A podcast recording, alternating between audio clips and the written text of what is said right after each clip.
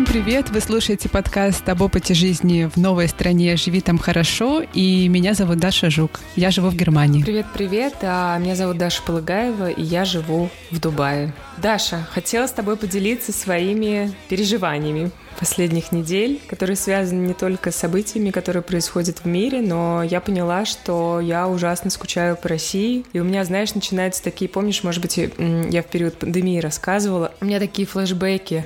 Я иду, иду, и тут я представляю себе лес, или тут я представляю себе Москву, или тут я представляю себе просто, не знаю, какой-то супермаркет на районе, в который мы ходили. И прям как-то очень хочется поехать э, в Россию, но при этом в нынешней ситуации я понимаю, что мы пока не готовы ехать, пока не закончилась э, война, и мы не понимаем, как будут развиваться события и что вообще будет происходить. Короче говоря, пока тревожно ехать. Вообще мы собирались. Вот, пока тревожно ехать, и я понимаю, что опять мы проведем, скорее всего, все лето здесь. Может быть, если удастся поехать в Европу, если нам дадут шенгенскую визу, было бы здорово. Но вообще я ужасно скучаю. А ты скучаешь? Ты же еще дольше не была в России, чем я. Да, я сначала хочу сказать, Даша, что что-то мне это напоминает. 2020 год, мы как раз с тобой примерно в это время записывали подкаст а, про ностальгию, мне кажется. Да. И в Дубае начиналась жара, и ты да. а, представляла, знаешь, оазис о, с озером и лесом, с клубничкой. Ты думаешь, у меня, жа... Ты думаешь, у меня жара триггерит? Мне кажется, что, что, возможно, да, это одна из причин. Когда нам тут тяжело какие-то происходят события, да, мы начинаем скучать по России еще сильнее. Но я заметила такую тенденцию. Может быть, да, может быть. Ну а ты как? Слушай, я не была в России с начала 2020 года, а в Хабаровске, где живут мои родители, я не была с 2018 с осени. То есть скоро будет 4 года. Я по разным причинам не могла туда поехать. Это было связано с тем, что у меня не было документов, не было ВНЖ, потом началась пандемия, потом начались зачистки в российских медиа, обыски у моих коллег. И, конечно, это все довольно тяжело. И знаешь, ну, я, наверное, мастер по прятанию и закапыванию эмоций своих и, и нераспознаванию их. Вот у меня какая-то такая стратегия выживания. Я это недавно поняла, когда я начала то ли музыку русскую слушать, то ли мне Филипп что-то сказал про Россию, и я начала вдруг рыдать. И очень этому удивилась, потому что обычно я так не переживаю эти эмоции. Но как только какой-то триггер сильный возникает, это все наружу как-то вываливается, знаешь, фонтаном слез. И я думаю, что Филипп это очень понимает, он меня поддерживает. Недавно приготовил салат со спаржи в Германии. А, спаржа очень популярна, и сейчас у нас сезон спаржи. Добавил туда майонез. Говорит, я хотел сделать русскую версию немецкого салата. Приготовили с ним медовик, блины, посмотрели фильм про Льва Толстого «Последнее воскресенье». То есть делаем какие-то вещи, которые немножечко напоминают Россию и поддерживают, как будто бы возвращают туда. Но вообще очень грустно. Ой, слушай, я, я подумала, что, наверное, хорошая идея сходить в русский ресторан. Вот сейчас у меня ротовирус пройдет, можно будет сходить и оливье съесть. Да. И с одной стороны, это такая отдушина, да, съесть оливье или спаржу с майонезом. Шашлыки, кстати, мы еще жарили. Ну, то есть э, шашлыки это не исконно русское блюдо, да, но все равно как-то... напоминает дачу. Напоминает да, Россию, напоминает дачу, да. Вот мы жарили шашлыки. И с одной стороны, это как бы помогает, а с другой стороны, в моменте почему-то еще больше усиливают тоску, потому что, ну, я, видимо, так э, закрываюсь. Э, вот мы сегодня с нашей героиней Оксаной Корзун будем про это говорить, да, про то, что одна из стратегий выживания — это такая ассимиляция и сливание со страной, где ты находишься, с культурой. Мне кажется, что это мне тоже помогает выживать, как будто бы, знаешь, абстрагироваться, не думать, не грустить, не, не, не плакать, не страдать, а вот жить здесь и сейчас. И когда ты ешь салат оливье, я готова покрывать его своими слезами. А, тоски по России. Да. Ну, вообще, ты знаешь, я вспомнила, как мы делали этот эпизод про ностальгию, и мы тогда частично тоже находились в ситуации, когда мы не могли вернуться из-за пандемии, потому что границы были закрыты, и мы тогда, помнишь, с тобой говорили и с советскими иммигрантами, которые уехали, которые уж реально не могли вернуться и скучали по дому. Так, а сейчас э, ситуация повторяется, и, может быть, из-за того, что одно наслаивается на другое, это еще сложнее. И мы вроде как и можем приехать, а вроде как мы не знаем, сможем ли мы уехать, да, будут ли открыты границы, какая там будет ситуация. Не все хотят э, сейчас ехать в Россию, беспокоятся, э, чем эта поездка может закончиться. И в итоге мы оказываемся, да, ну, по сути, за закрытой границей, и это психологически тяжело. Да, это очень тяжело. Поэтому сейчас, наверное, какой-то такой вариант выживания еще организовывать встречи с друзьями, близкими родителями где-то на другой территории. Либо в Дубае, в Германии, либо в третьих странах. Э, вот мы думаем про Турцию, я про это уже говорила. Вот мы буквально на днях э, болтали с женой брата. Она мне говорит, ой, Даша, слушай, давно с тобой не разговаривали, лучше бы даже не разговаривали, потому что когда слышишь голос, как-то еще тоскливее становится. Говорит, ну давай встретимся в Турции осенью, потому что сейчас не получится у них.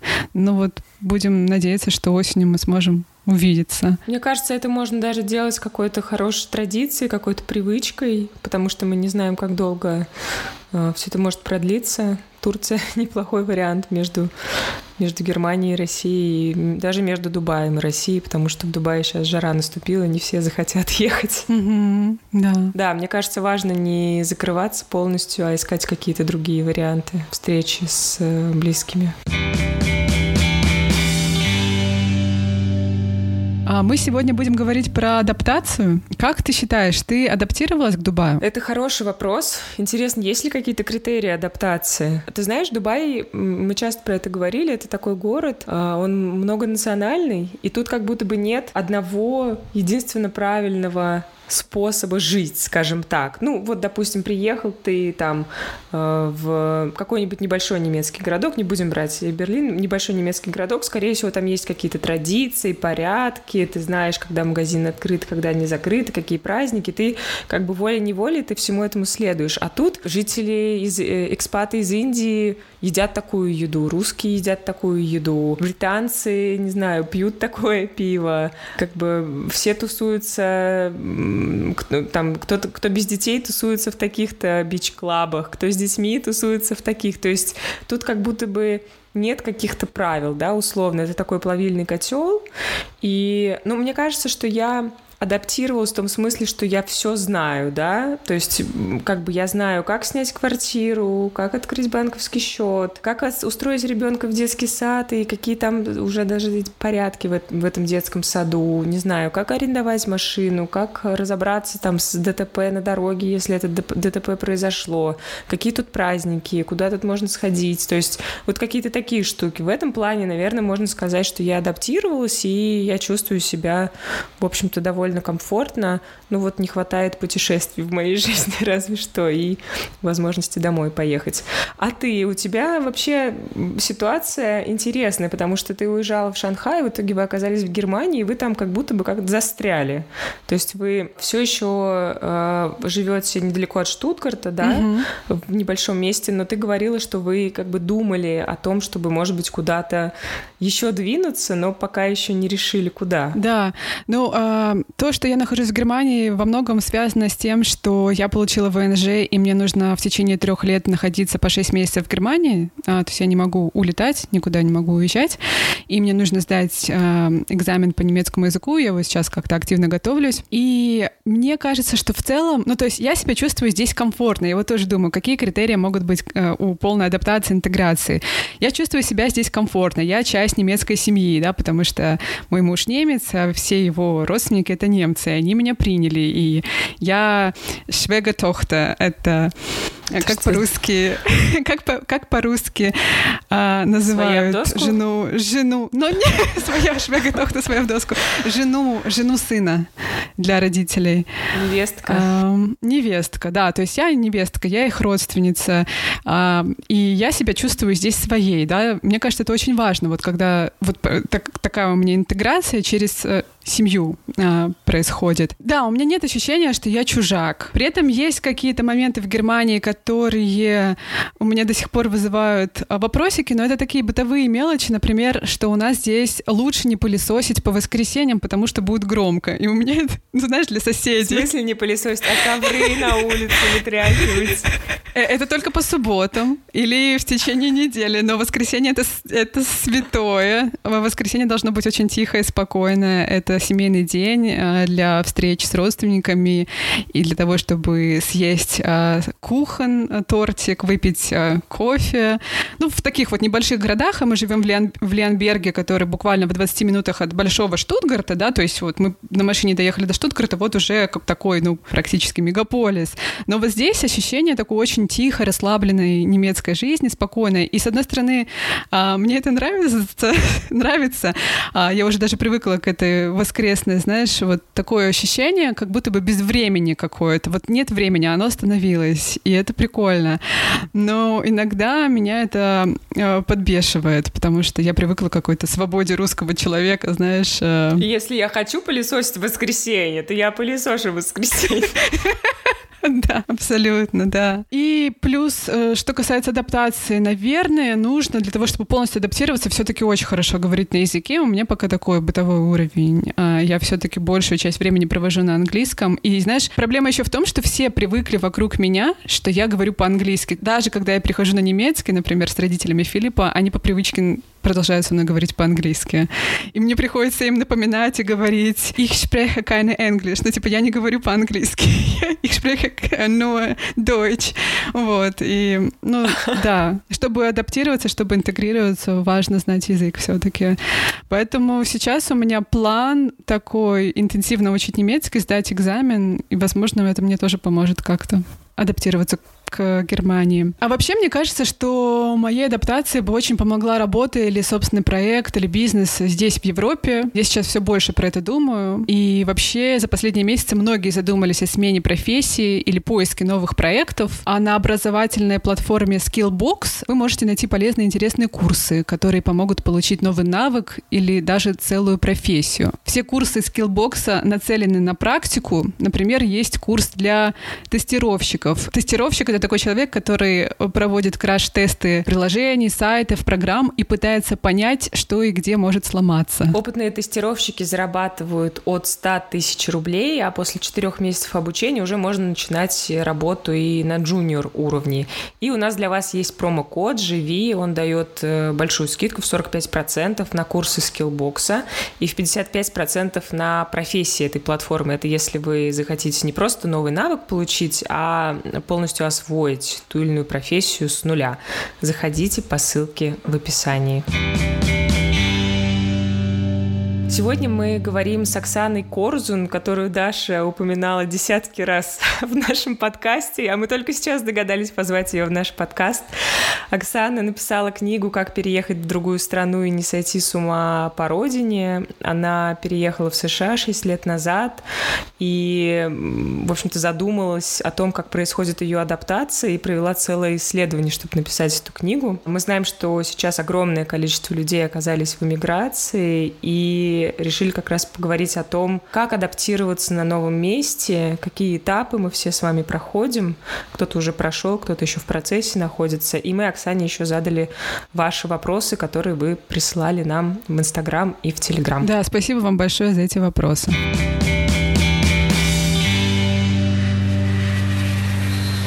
Оксана, привет! Спасибо большое, что пришла к нам в подкаст этой ночью калифорнийской. Привет, Оксана. А, спасибо, что вы меня у себя приняли. Я всегда рада поговорить про иммиграцию. Отлично. Да, рада тебя видеть. Хотела сказать, пока мы не начали, что я миллион раз уже упоминала твою книгу у нас в подкасте. Мне Даша даже однажды сказала, тебе там не приплачиваю случайно издательство.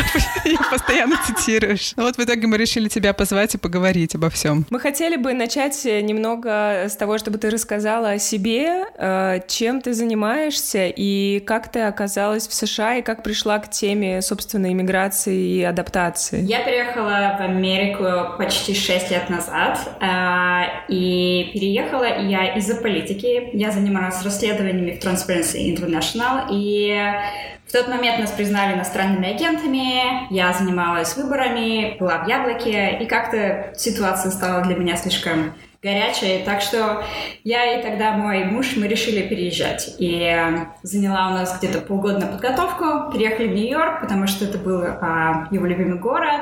Я сюда переехала без знания английского языка. У меня было какое-то совсем, как собака говоришь, То есть ты понимаешь все, что происходит, но говорить не можешь. И я поняла, что вот как-то прям совсем не радостно мне. Я поняла, что я не могу адаптироваться. Я считала, что мне будет достаточно моего знания английского языка, что мой муж будет говорить с американцами, а я буду как бы учить. Но получилось так, что я сидела дома и никуда не выходила, боялась общаться с американцами. И все глубже и глубже уходила в депрессию. И я тогда решила, что я человек аналитичный, я хочу понять, что происходит, и пошла в интернет, нашла кучу блогов. Люди рассказывали точно таких же вещах, которые я пережила. И я была очень воодушевлена этим, решила заглянуть глубже, посмотреть исследования. И нашла очень много разных разрозненных, но ни одной книги. Поэтому я решила, что пора написать книгу об этом. Пообщалась примерно где-то, наверное, с сотней иммигрантов и 60 историй из этой сотни вышли в книге. Я эту книгу написала для себя, но потом оказалось, что я написала для других тоже. Время прошло, я выучила английский язык, нашла работу, занимаюсь расследованиями, а и работаю на Facebook, занимаюсь расследованием мошенничеств на платформе в Facebook и Инстаграме. Не работаю, к сожалению, над новыми книгами, но вот эта вот книга «Как переехать в другую страну и не умереть от тоски по родине» очень длинное название, но ко мне до сих пор приходят люди, которые читают эту книгу. Я очень рада, что она живет сама по себе, что она кому-то помогает, потому что то, что я там изложила, я прошла через все этапы, набила все шишки, сделала все ошибки, которые были только возможны. И я надеюсь, что другим людям не придется проходить через весь этот сложный этап без какой-то помощи, как я это сделала. Мы много раз говорили вот вот об этих этапах, которые ты в своей книге описывала. А можешь ты коротко напомнить о них для тех, кто не знает? Теория этапов говорит о том, что человек, который переезжает в другую страну, начинает с очень такого хорошего места, где человек в туристическом восторге от другой страны, когда все это новое. Я буду, например, я буду использовать пример Нью-Йорка. Для меня вот это вот центральный парк, взять кофе и потом, значит, пойти в туристические места, это было прекрасное время. Мне очень-очень нравилось. Мы еще переехали в начале сентября, тепло, прекрасно. И потом, когда месяцы шли, я поняла, что все не так хорошо. Я начала видеть какие-то вещи, что мир грязный, что шумно, что много людей, которые совершенно не знают английского языка хуже, чем ты. И, и как-то мне прям, я стала задаваться вопросом, а хороший ли это выбор? Зачем я сюда переехала? В России все не так плохо, и мои друзья остались там, я скучаю по ним сильно, и родственники мои там. Зачем я вообще это сделала? И в какой-то момент я, я до сих пор помню этот день, когда я села просто на диван и сказала, я возвращаюсь обратно. Я не могу. Меня вот прям я не люблю это место, я не знаю английского языка, американцы страшные. И вот тогда я как раз достигла дна, где-то это было, наверное, 6-8 месяцев после того, как я сюда приехала. И я оказалась в настоящей депрессии. И что меня спасло в тот день, в то время, я решила, что пора из-за того, что я была в такой депрессии, что я, мне надо разговаривать с терапевтом. Нашла здесь терапевта, и мы с ней начали разговаривать на английском языке. Это было очень сложно, кошмарно просто сложно, потому что у меня было 45 минут разговора о себе на английском языке. Английский начал подтягиваться. Плюс э, э, я начала искать русских друзей здесь. И когда у меня появились какие-то корни, когда появилось знание английского языка и какое-то ощущение, что, может быть, все не так уж плохо, может быть, я не сделала такой кошмарный выбор, может, все станет лучше, вот эта вот кривая адаптации пошла наверх. Я оттолкнулась одна и начала адаптироваться. И в какой-то момент я достигла полной адаптации, где-то случилось в районе двух лет, я думаю, двух с половиной, может быть. И вот эта вот кривая, когда все начинается с прекрасного момента, но потом все идет вниз, ты ударяешься о самое дно, когда ты прям... Для большинства людей это, это вот все. Люди уезжают в этот момент, потому что ощущение, что все плохо, руки опускаются, сложно, денег нет, визовые проблемы, непонятно, что происходит, как адаптироваться. В то же время ты еще так сильно скучаешь по своей стране, но если ты преодолеешь этот момент, вот это вот дно, все дальше идет к лучшему. Ты начинаешь адаптироваться, и ты меняешься как человек. И получается ощущение, что ты можешь преодолевать трудности, которые раньше казались просто кошмарными вещами. И когда ты достигаешь этапа адаптации, все становится, знаешь, как будто все можно преодолеть. Трудностей в жизни больше нет. Самая сложная вещь в моей жизни это была иммиграция. И когда я прошла все этапы, когда я полностью адаптировалась, я смотрю назад и понимаю, что это был это был подвиг. Люди, которые переезжают, совершают подвиг, потому что это так сложно, это такой процесс горевания, это столько потерь. Но когда ты оказываешься на другом берегу, это меняет твою жизнь навсегда. Очень круто. Оксан, ты поговорила с десятками других иммигрантов для своей книги. А, были ли какие-то слова, которые тебя в тот момент удивили в их историях, в том, что они рассказывают? Скорее всего, меня удивила синхронизация опыта. Все совершенно, все 100 человек прошли через, через те же самые этапы. Все приехали с каким-то ощущением, что они начинают новую жизнь. Все очень быстро разочаровались. Но через какое-то время они обратно вернулись в ощущение, как-то жизнь, что ли, жизнь стала другой, но лучше. Я была очень удивлена, насколько это универсальный опыт, что это не просто моя история или моих друзей история, или, может, просто людей, которые переехали в Америку. Все страны мира, независимо от того, э, сколько лет была в стране, какой был пол, какое образование, мы все прошли через те же самые этапы. А как ты думаешь, почему этот этап разочарования, он неизбежен? Что такого происходит с каждым из нас в эмиграции, что мы скатываемся по горочке в эту ямку? Я думаю, это процесс горевания Потому что, чтобы адаптироваться, надо что-то оставить. И бросить все, что было у нас в стране, можно физически, но эмоционально мы все еще там. Это привычки, это наши роли там. Я в России имела свою роль. Я была сестрой, я была дочерью, я была расследователем, я была политическим активистом. И я приехала в Америку, и я никто. И пережить это очень сложно. Это занимает много-много времени, год-два, что ты потерял все, и надо построить все заново. Это то же самое, когда мы думаем о, о смерти человека. Мы, мы проходим через этапы горевания, и вот эта вот печаль и депрессия, что это больше не моя жизнь, она остается. Я сейчас полностью адаптировалась. Я здесь живу, это мой дом, здесь мои корни теперь. Но вот эта вот печаль, она у меня внутри сидит. Сейчас, например, когда я читаю новости о войне и слушаю русскую музыку, буквально на, прошлой неделе я решила в течение рабочего дня послушать русскую музыку, и я заплакала прямо на рабочем месте. И я вот думаю так, 6 лет прошло, ну вот сколько можно уже? Но все еще сидит вот это вот желание я, я даже не знаю, как это по-русски по, по, а, сказать по-русски. Longing, когда вот прям хочется это, вот эта вот ностальгия. И забавная вещь, знаешь, когда я была в школе, я читала всех вот эти вот книги активистов, которые уехали, белых иммигрантов. Я вот так вот, ну что ж с вами не то? Вы там нашли новую страну, живете там, все прекрасно. Что же вы все о России-то пишете? И я думаю, я вот сейчас тот же самый человек. Я все сижу, все думаю о России. Никогда, никогда я не смогу эту часть себя оставить, забыть. Но со временем становится меньше боли, привыкаешь, принимаешь это. А ты за 6 лет ни разу не возвращалась? А, не могу, я политический мигрант. Тебе сложно, кстати, давалось вот это решение, э, я так понимаю, получить убежище, да? Mm-hmm. То есть, когда ты получаешь убежище, ты полностью отрезаешь себе дорогу назад, ты не можешь вернуться. Правильно я понимаю? С одной стороны проще, с другой стороны нет. Проще а, с точки зрения, что нет сомнений, ну как бы не, некуда возвращаться, сомнений нет. Я об этом в своей книге писала тоже, что когда нет сомнений, многие мигранты, у них есть вот этот вот момент, когда они решаются пора бы мне уехать обратно. И им надо вот принять это решение, они взвешивают за и против. И у меня такого не было момента, потому что я не могу вернуться обратно.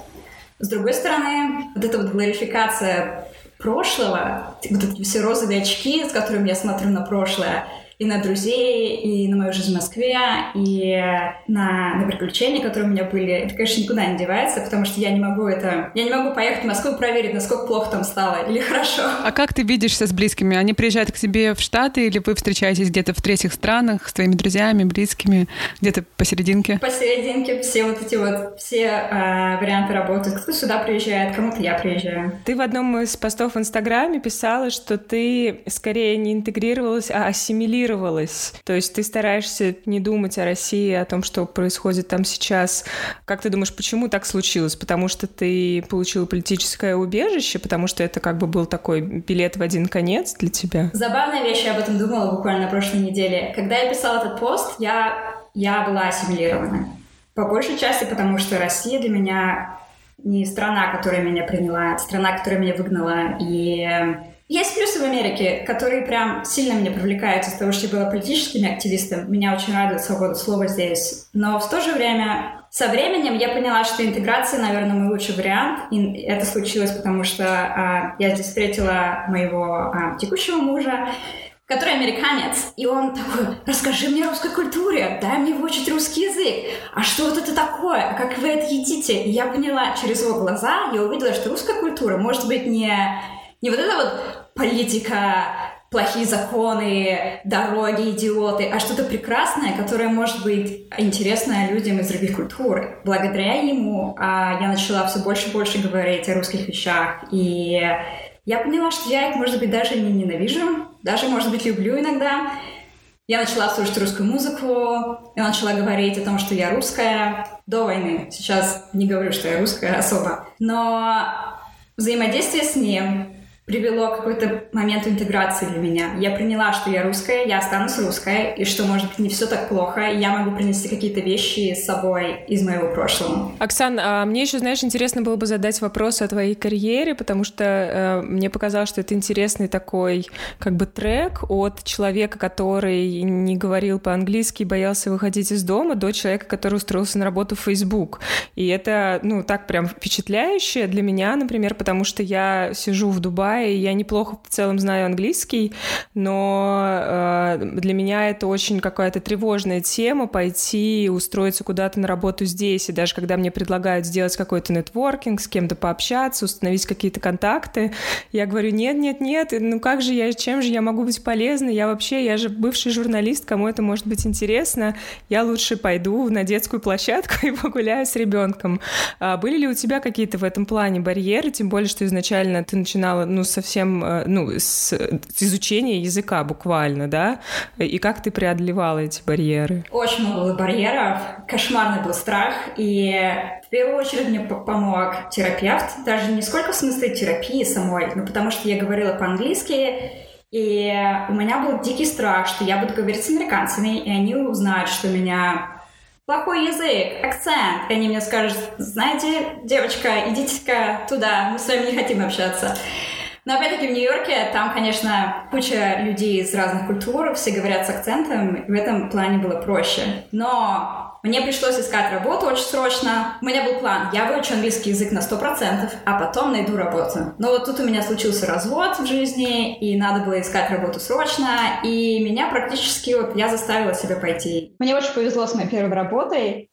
Я работала на компанию, которая занималась э, платежами, и мое собеседование было на русском, потому что компания была израильская. Я до сих пор не могу поверить, как это все вышло. Мы сидели в Нью-Йорке и говорили по-русски. И позиция была малооплачиваемая и маленькая, но я набралась того опыта, как общаться с американцами, как быть в американской культуре. Какие-то простые вещи вызывали дикие вопросы. Как мне пойти на кухню, сделать кофе и иметь там, значит, small talk, и о чем люди говорят. Я выяснила, что в пятницу надо иметь планы, чтобы поговорить о том, какие у тебя будут прекрасные планы на выходные, а в понедельник тебе надо обсудить, какие у тебя были прекрасные выходные. Такие маленькие вещи. Сначала они мне вызывали дикий ужас, потом потихоньку я привыкла к ним, а сейчас я даже не замечаю совсем. Ну и дальше, после маленькой компании с платежами, я перешла в страховую компанию заниматься теми же самыми расследованиями, и потом Facebook пришел ко мне и э, к этому моменту, 6 лет в Америке, я смогла прекрасно говорить с людьми из Фейсбука, и мой опыт был релевантным достаточно. И барьеров совсем никого, никаких не было. Сколько времени у тебя этот путь занял? Три года, я думаю. Где-то три года, да. А твои вот эти вот страхи, которые у нас у всех сидят в голове, что вот я выйду кофе себе делать, и как скажу что-нибудь неправильно, использую какой-нибудь неправильный артикль, или как отвечу как, как-нибудь не так, как от меня ожидают. И вот, значит, все потом за спиной будут говорить, что это какая-то русская с неправильным акцентом пришла к нам на работу. Это хоть как-то оправдалось? Ни разу не оправдалось. И американцы говорят на худшем английском, чем я говорю. Потому что очень много приезжих, да? Потому что очень много иммигрантов. Да, это, это как мы на русском говорим. Мы на русском не соблюдаем вот эти все правила русского языка. Да. Так что то же самое американцы делают. К тому же терапия мне дала урок. Я занималась когнитивной бихевиористической терапией. И они мне сказали, что если я не делаю ошибок, я не могу ничему научиться. И это стало моей мантрой. Если я не делаю ошибок в английском, я не могу выучить английский. И каждый раз, когда я делаю какую-то глупость, сколько таких глупостей было, я прям пересчитать не могу. Каждый раз я потом, значит, шла домой, бормотала себе по дороге, что я сделала эту ошибку, чтобы чему-то научиться. Я повторяла как мантру опять и опять. Сама с собой разговаривала на улице иногда. Прям, прям смешно вспоминать. Я предлагаю перейти к вопросам наших слушателей.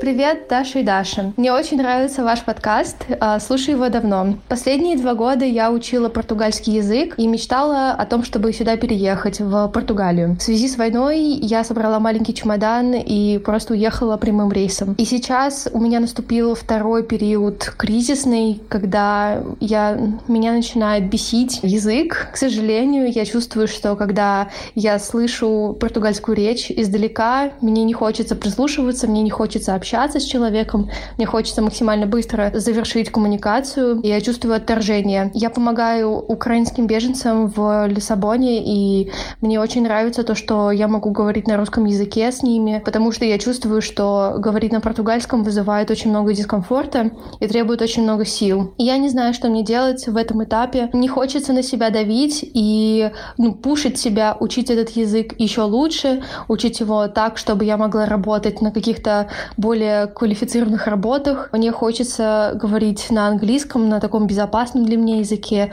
на котором мне не нужно думать и вспоминать, как это слово изменяется в этом контексте, например. И я помню про эти э, периоды адаптации, про то, что первый этап это такой туристический, романтический, и он у меня закончился. И я хотела бы получить совет, как мне пройти наиболее легко и спокойно, комфортно, без лишних, э, без лишнего насилия над собой, и что делать с этим отвращением, даже отвращением, да, к новому местному языку, который мне так нравился, которого мне так не хватало. Спасибо. Какая знакомая ситуация. Я была там же, прям, прям там же была.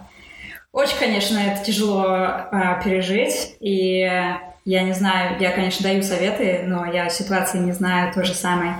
Это явно защитная реакция. Я об этом даже читала специальное исследование, которое говорит, что если язык не дается, даже после долгого изучения, это, это ментальный блок, это реакция психики, которая говорит, что другой язык — это страшно. Поэтому Некоторые люди, которые годами учат язык и никуда не двигаются, для них это вот прям защитная реакция. В этом случае, я думаю, к сожалению, язык придется учить. Но в то же время вот это вот общение с людьми, которые приехали из других стран и говорят на русском языке, это та вещь, которая должна продолжаться. Потому что это поддержка, потому что это ощущение принадлежности к группе, потому что психическое здоровье, оно должно быть всегда на первом месте, и язык на втором. Но я не думаю, что здесь какой-то есть другой вариант. К сожалению, надо вот продолжать учить язык с трудом, сложно, долго, но это единственная возможность. Ну и помни про то, что этап разочарования — это один из этапов и займет какое-то время, год-два, но это пройдет. Хочу от себя добавить э, вопрос про языки. У меня прям отозвалась э, эта боль. Я учу немецкий, и уже несколько лет учу немецкий, но очень туго он у меня идет. Англи... С английским как-то я прям очень, мне кажется, ну, довольно быстро у меня происходит прогресс, наверное, еще потому, что мы с мужем все время говорим по-английски. И, в принципе, я все время на нем говорю, живу, слушаю фильмы, музыку. И с немецким у меня периодически, знаешь, вот какое-то, э, как ты сказала, тоже такое отторжение возникает. Бесит меня слова, бесит, что они длинные, бесит, что нужно их запоминать. И я не понимаю, что это такое. Это вот ты считаешь, что это защитная реакция, может быть, да, психологическая? Вполне может быть. Исследования были сделаны на эту тему для людей, которые прям совсем никуда не могут двигаться, и а, выяснилось, что у этих людей очень много негативных эмоций по поводу страны, по поводу адаптации, и вывод был сделан, что, возможно, а, отсутствие развития в языке связано как раз с адаптацией больше, чем с языковыми способностями. Даш, ты не любишь Германию. Нет, неправда. На самом деле Германию я уже полюбила и даже по ней скучала, когда мы ездили в Италию. Мне не хватало вот какого-то... Порядка. Какого-то немецкого порядка, да, чистоты и вот этого всего. Но, возможно, культурные различия некоторые меня раздражают. Вот какая-то зацикленность на правилах и зацикленность на том, что нужно это делать именно так, именно в это время. Да, я это не могу понять пока и принять. Может быть, это тоже результат моего негодования внутреннего против немецких правил. Окей, тогда поехали дальше. У нас э, войс Насти Лысенко, которая приехала с мужем в Дубай. Здравствуйте. Из-за текущей ситуации в России у мужа возникли проблемы с работой. Он программист и работает на зарубежную компанию. В начале марта в срочном порядке мы приняли решение, что уедем в Дубай для открытия компании банковского счета там. У нас и до начала спецоперации были планы уехать и путешествовать несколько месяцев, но в Европу, а не в Арабские Эмираты. Но теперь мы живем в Дубае. Муж здесь с начала марта, а я уволилась с работы и приехала в начале апреля. Уволиться с работы я планировала уже давно. Сейчас, после месяца проживания проживания в Дубае туристическая эйфория проходит, и я вхожу в этап разочарования.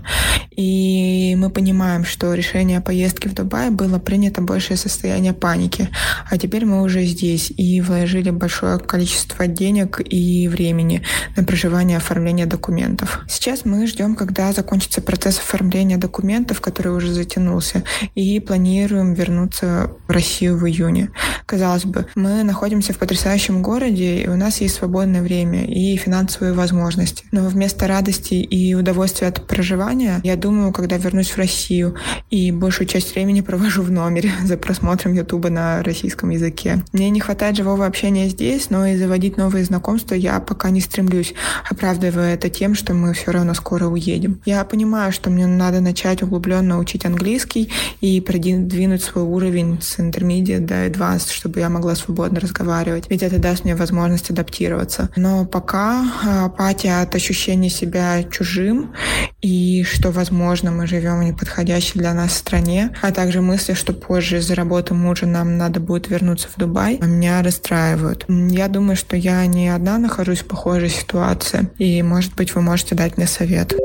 Вот это вот черно-белое мышление, Дубай или Россия, оно очень свойственно многим иммигрантам. Кажется, что вот поскольку мы переехали, мы теперь должны сделать окончательный выбор и решить, в какой стране мы живем, и нельзя в этом сомневаться. Но вот это вот, это не работает. Дубай и Россия могут вполне себе работать. Дубай на какое-то время понять, работает, не работает, остаться на 6 месяцев, на год, на 2, вернуться в Россию, пожить там, вернуться обратно. Звучит как будто у этой пары есть возможности финансовые, но вот эта вот эмоциональная реакция, это работает как социальные сети, это как алгоритм. Она смотрит русские новости, общается на русском языке, думает о России, и то же самое, как алгоритм в социальных сетях подкидывает тебе новые посты о том же самом, она при этом продолжает думать о тех же самых вещах, о России, о том, как там было хорошо, как было легче, не надо было учить английский язык, не надо было адаптироваться, все сложно, страшно. И в итоге ничего не происходит, адаптации не происходит. Первое, что надо сделать, вот эти все YouTube на, на русском языке, все, это надо закрывать. Никакие новости не читать.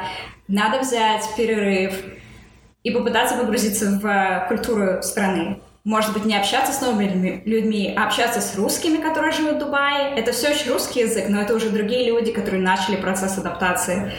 И, конечно, месяц это очень мало. Недостаточно принимать решения за такое время. Я это знаю на себе. Три месяца мне хватило, и я сказала, я возвращаюсь обратно. И я теперь понимаю, какой серьезной ошибкой было бы вернуться обратно через три месяца. Ну или поехать в другую страну.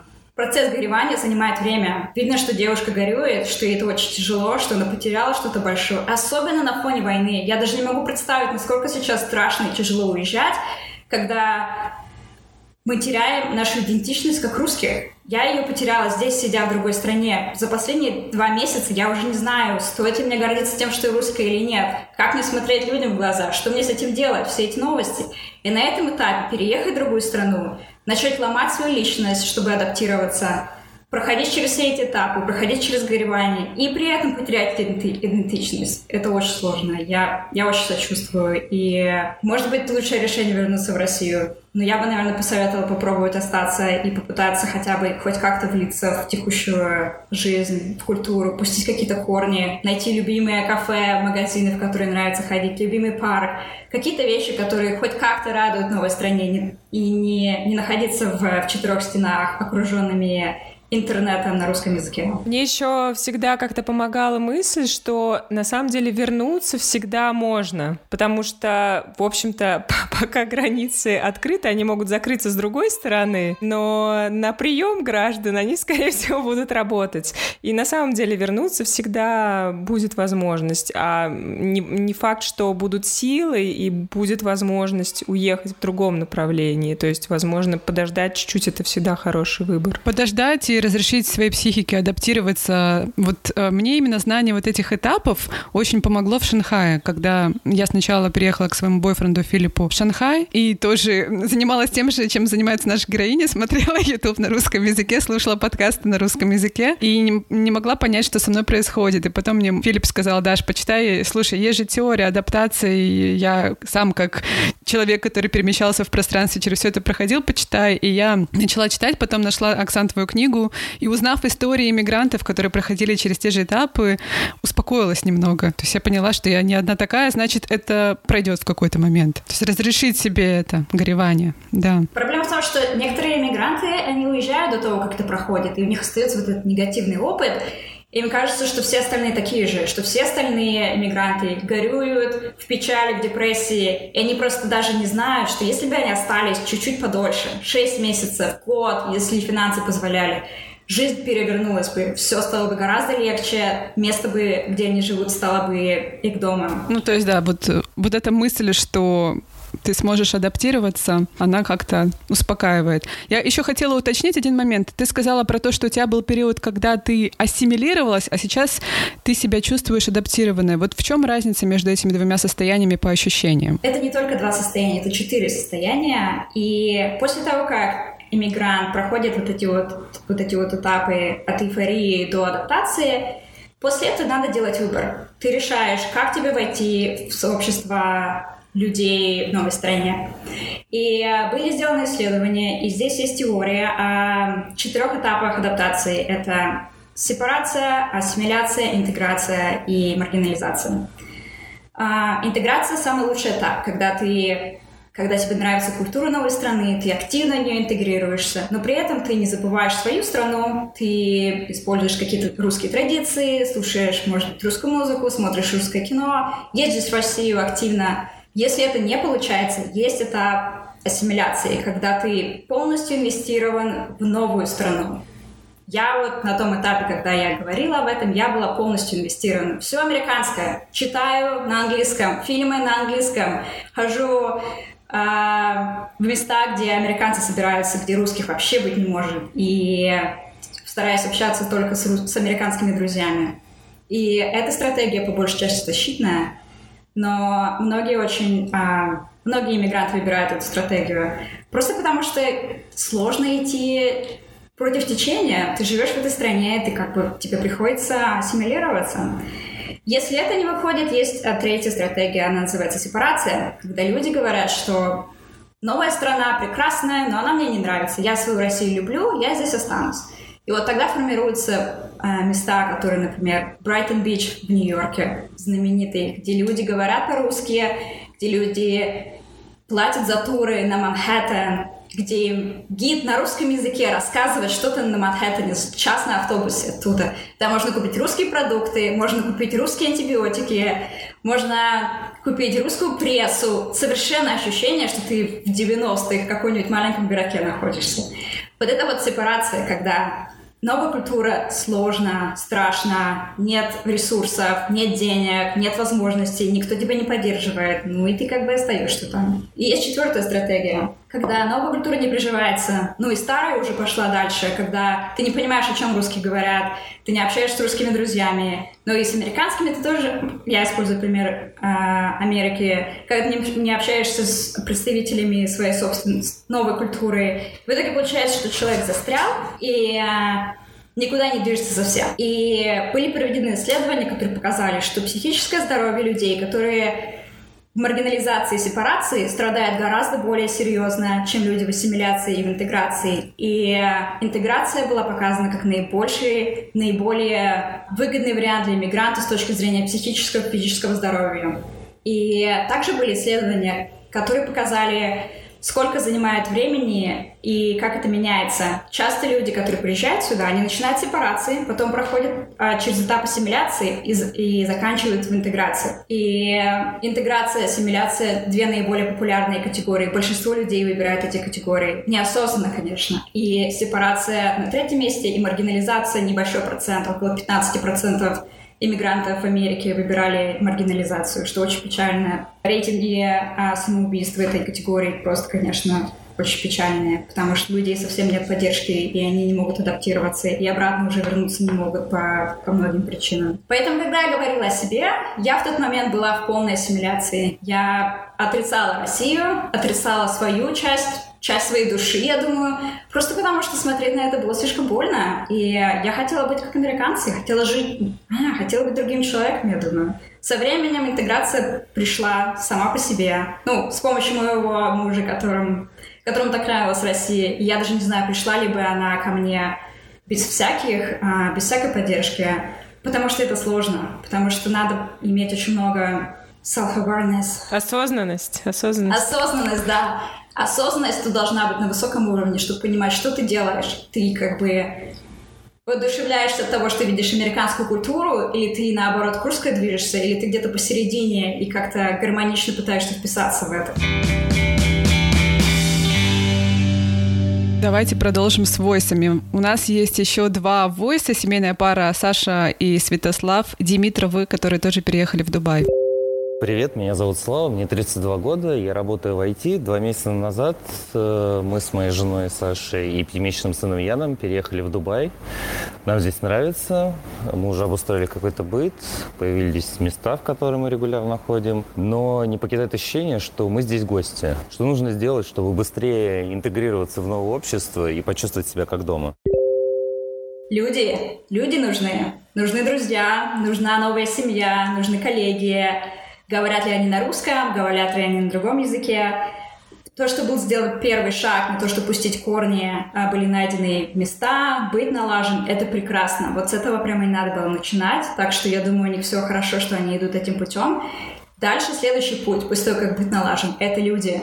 Без людей везде будет казаться, что просто приехать для туризма, и э, не будет ощущения корней. И э, в эмиграции мы создаем новую семью себе из друзей и коллег и людей вокруг. И сначала кажется, что это невозможно. Я помню, как я пыталась понять, как мне найти друзей в Америке. Я вот просто так, ну вот как, как? Они тут все такие странные и страшные, и знают вот эти все стереотипы про американцев, что они все такие поверхностные, с ними нельзя поговорить в душе.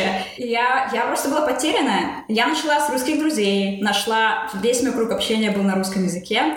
Все были иммигранты из России, все из того же самого круга общения а, как я, журналисты, активисты, мы все очень шутили, что у нас а, Москва на Гудзоне там в Нью-Йорке собралась. И потом потихоньку, когда я начала учить английский, когда у меня появилась работа первая, русские люди начали отваливаться потихоньку, а американцы появляться. И процесс этот занял время. Но как только появились, я в тот момент я почувствовала себя как дома. Когда у меня появились друзья, которым я могу позвонить, которым я могу пожаловаться.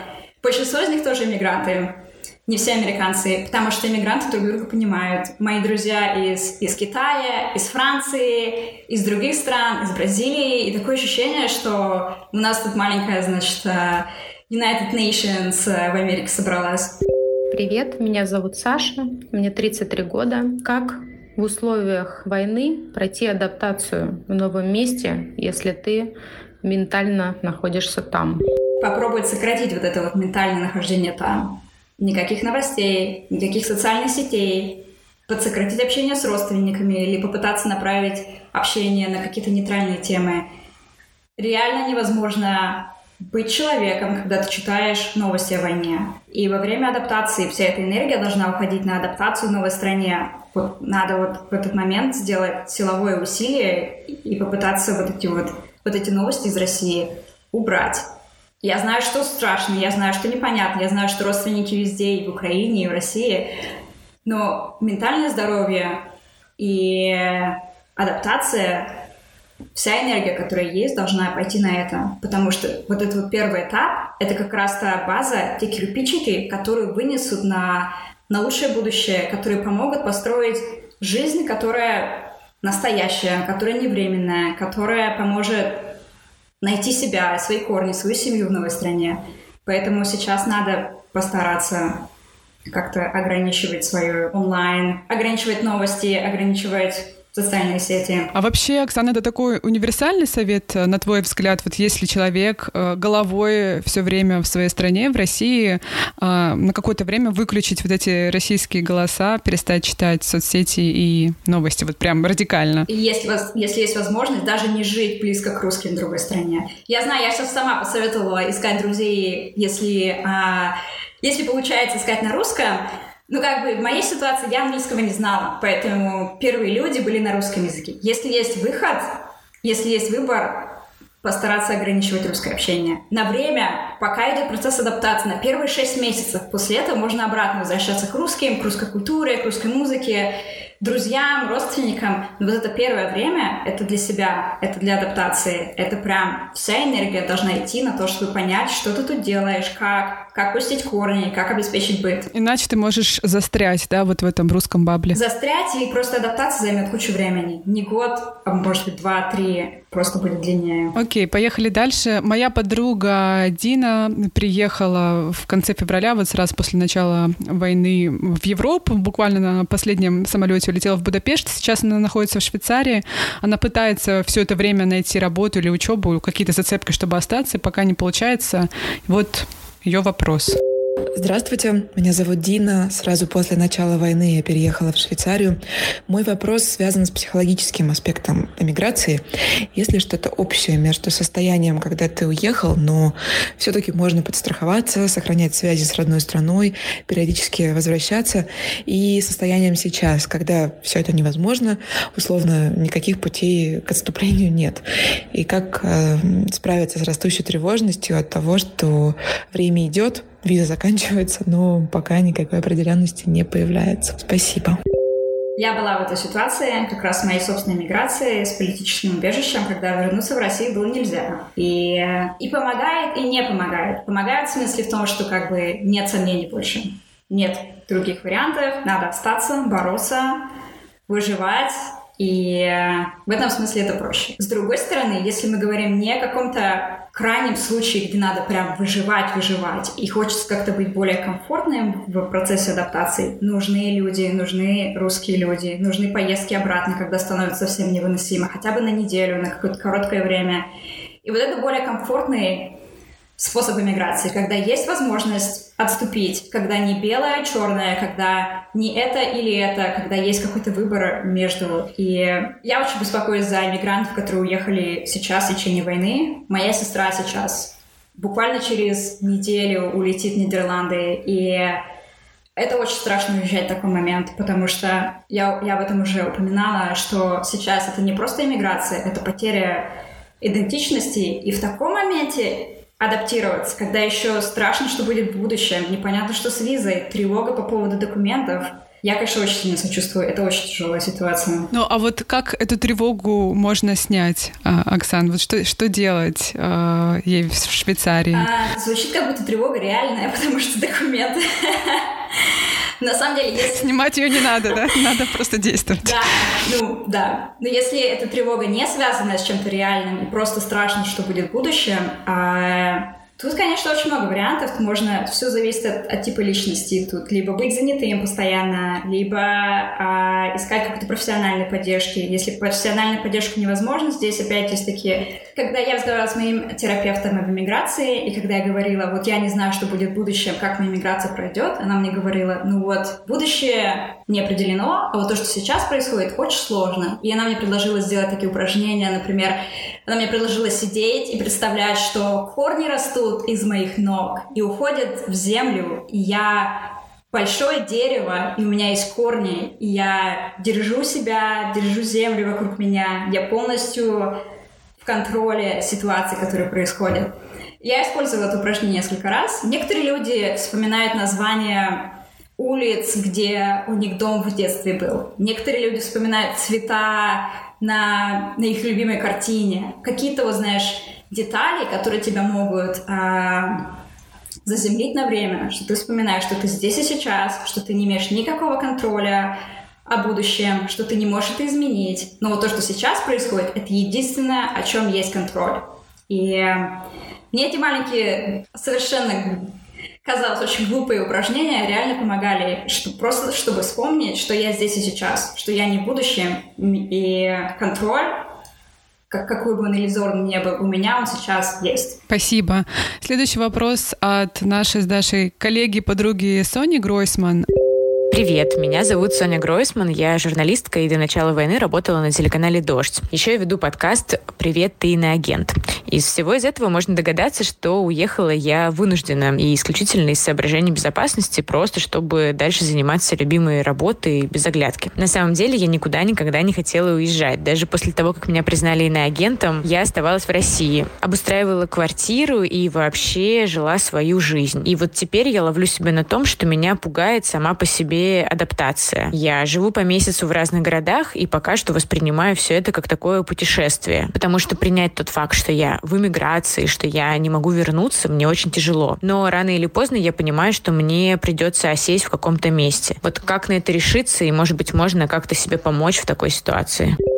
Это одна из сложных, самых сложных видов иммиграции, когда это практически беженство, когда нельзя сесть, когда не получается где-то остаться, и Исследования показывают, что беженцы и люди, у которых не было выхода, у них адаптация идет сложнее и дольше, чем у других людей.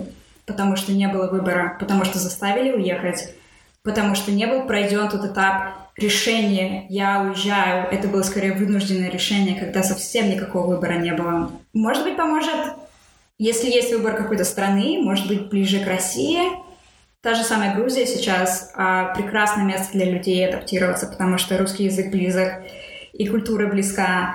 Чем больше разница между культурами, чем сложнее и длиннее будет адаптация. Чем, чем ближе разница, тем больше будет возможностей найти какую-то поддержку и тот же самый язык говорить на русском.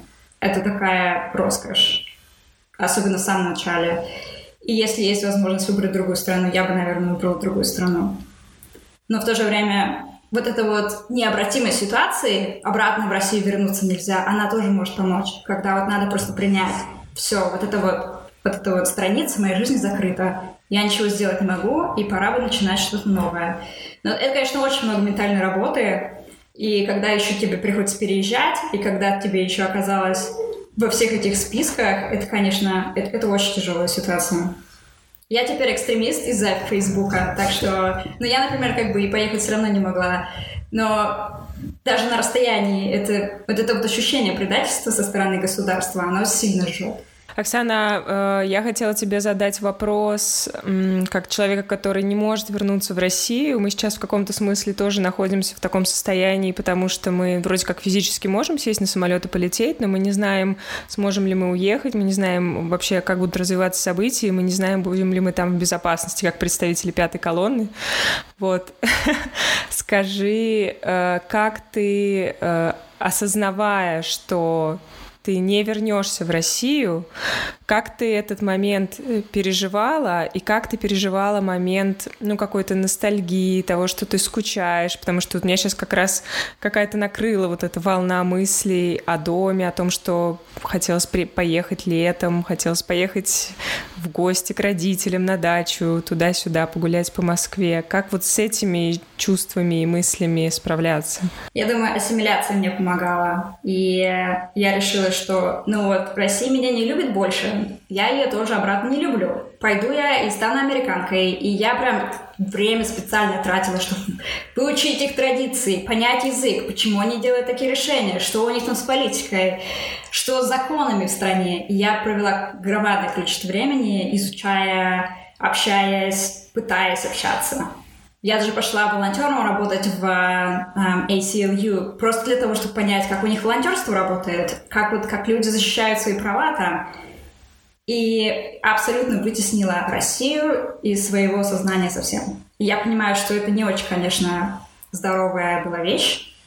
И периодически накатывало на меня вот это вот ощущение, что вспоминала я Мясницкую улицу, Я не знаю, почему на Мясницкая была для меня символом Москвы просто. Потому что там столько, я не знаю, встреч с друзьями было или что-то. И вот я так сижу и изображаю Мясницкую улицу. Или музыку слушаю, и потом начинаю рыдать. Я запретила себе слушать русскую музыку где-то на года 3-4. Сейчас потихоньку возвращаюсь обратно, сейчас появились ресурсы, чтобы посмотреть. Очень-очень маленькое количество разрешаю себе. Разрешаю почитать русскую книгу одну в, в три месяца. Потихоньку начинаю э, смотреть русские фильмы. Очень такие вот baby steps, чтобы только вот ну, как бы не не ошеломить свою систему вот этим вот ощущением ностальгии. Пройдет ли это? Это не проходит. Шесть лет прошло, я до сих пор скучаю. Я, я бы хотела дать какие-то более радостные вещи, но, к сожалению, вот у меня нет советов по этому поводу. Я думаю, это то, что иммигранты будут э, испытывать всегда, в любом поколении и из любой страны. Теперь ты поняла героев Белой гвардии. Почему ты больше всего скучаешь? По людям, по друзьям.